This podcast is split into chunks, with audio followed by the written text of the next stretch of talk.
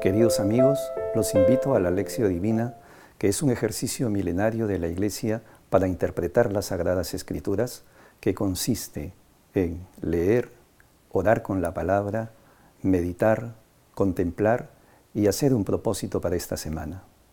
Acompáñenme.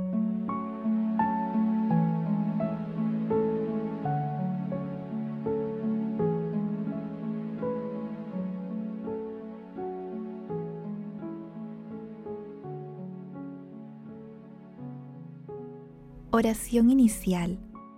Santo Espíritu de Dios, amor del Padre y del Hijo, ilumínanos con tu sabiduría para que podamos comprender el mensaje que Jesús nos quiere comunicar en este día. Espíritu Santo, otórganos la gracia para que la palabra sea nuestra escuela de vida. Madre Santísima, intercede ante tu Hijo Jesucristo por nuestra petición. Ave María Purísima, sin pecado concebida.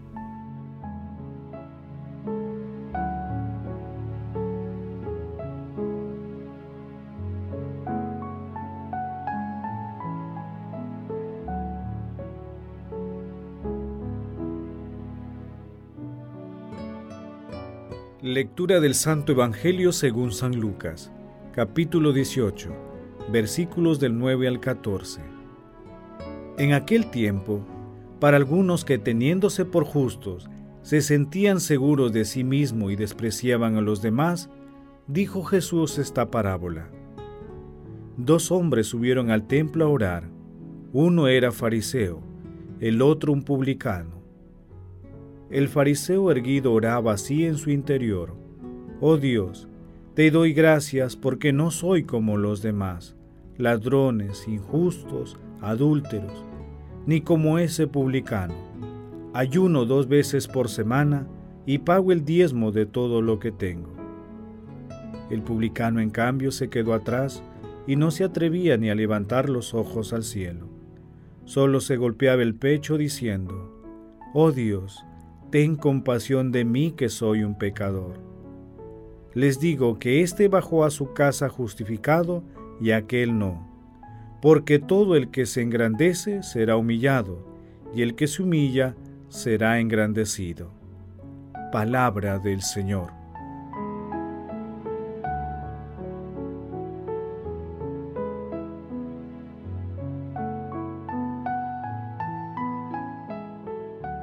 La parábola del fariseo y el publicano, que es el texto evangélico del día de hoy, se encuentra después de la parábola del juez y la viuda, que meditamos el domingo pasado, y se ubica entre los versículos del 1 al 8. En estas parábolas, el tema transversal es la oración sin desfallecer. Las actitudes que las personas asumen al momento de hacer oración pueden situarse en un continuo que va desde la soberbia hasta la humildad. En estos dos extremos se sitúan el fariseo y el publicano respectivamente.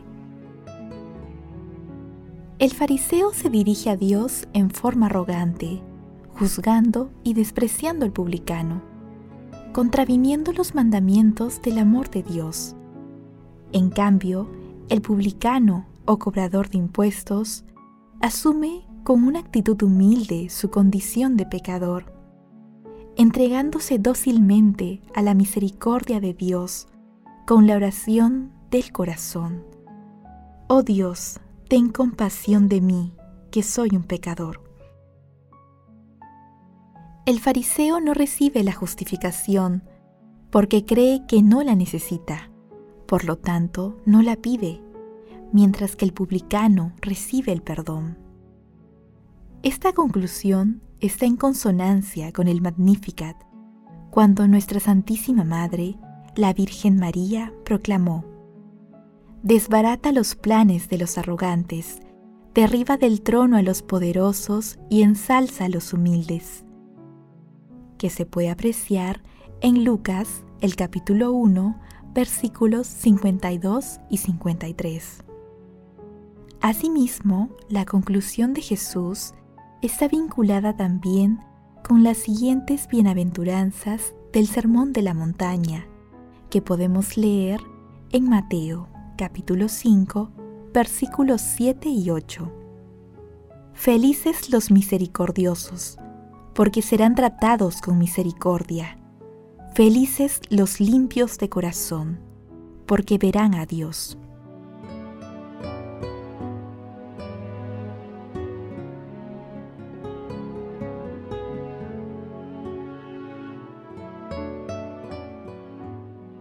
Meditación Queridos hermanos, ¿cuál es el mensaje que Jesús nos transmite el día de hoy a través de su palabra?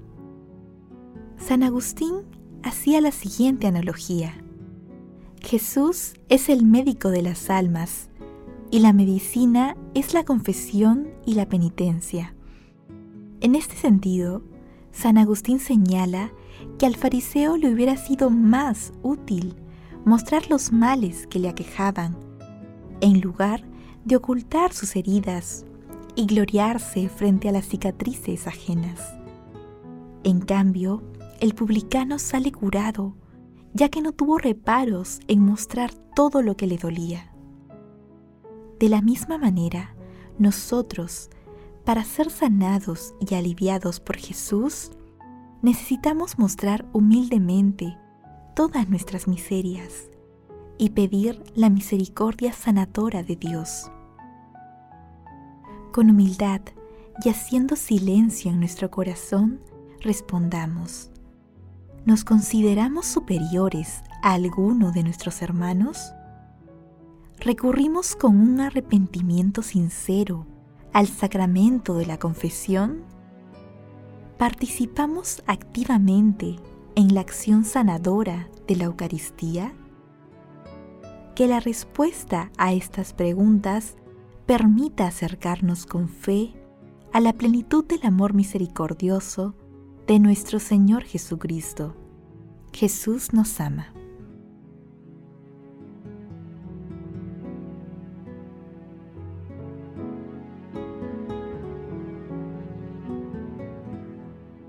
Oración Hermanos en Cristo Jesús, repitamos como en el Salmo 50. Misericordia, Dios mío, por tu bondad.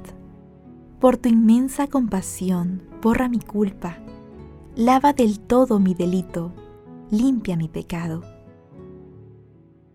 Amado Señor, te pedimos que alejes de nosotros toda tentación de considerarnos más justos y superiores que nuestro prójimo y concédenos la gracia de presentarnos ante ti con una actitud orante como la del publicano, reconociendo que somos pecadores, con la firme esperanza de vernos sumergidos en el mar de tu infinita misericordia.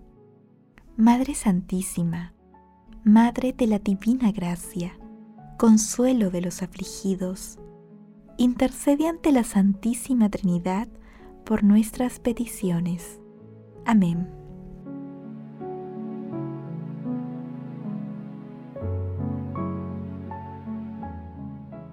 Contemplación y acción.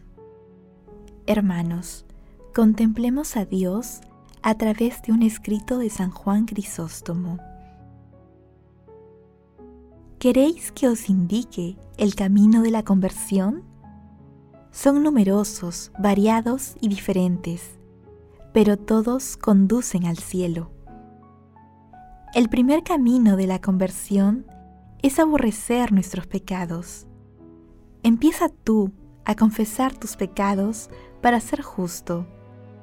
Esto porque dice el profeta, me dije, confesaré al Señor mis culpas, y tú perdonaste mi falta y mi pecado Condena tú mismo las faltas que has cometido, y esto bastará para que el Maestro te escuche.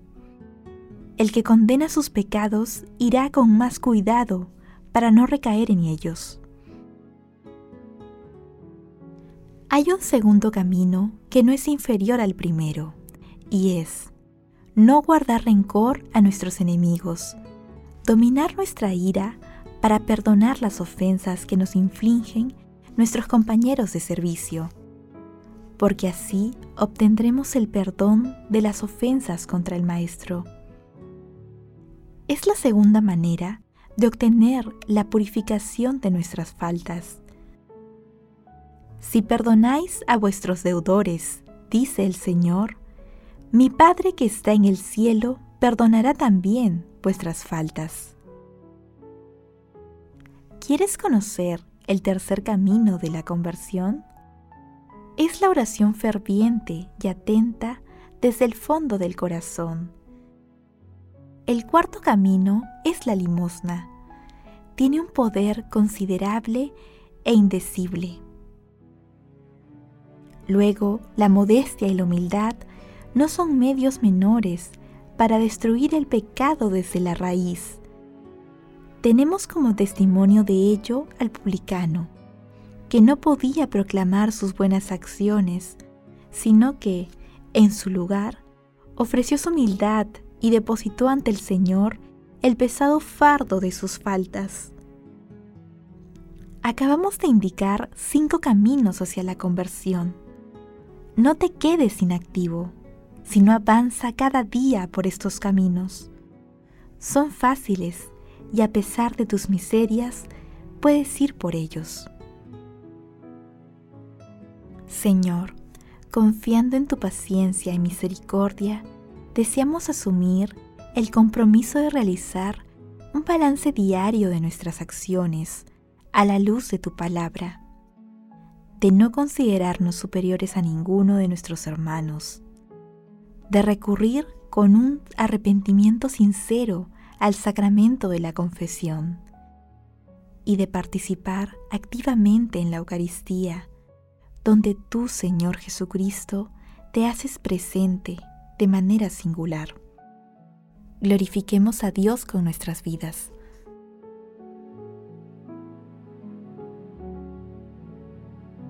Oración final. Gracias Señor Jesús por tu palabra de vida eterna. Que el Espíritu Santo nos ilumine para que tu palabra penetre a lo más profundo de nuestras almas y se convierta en acción.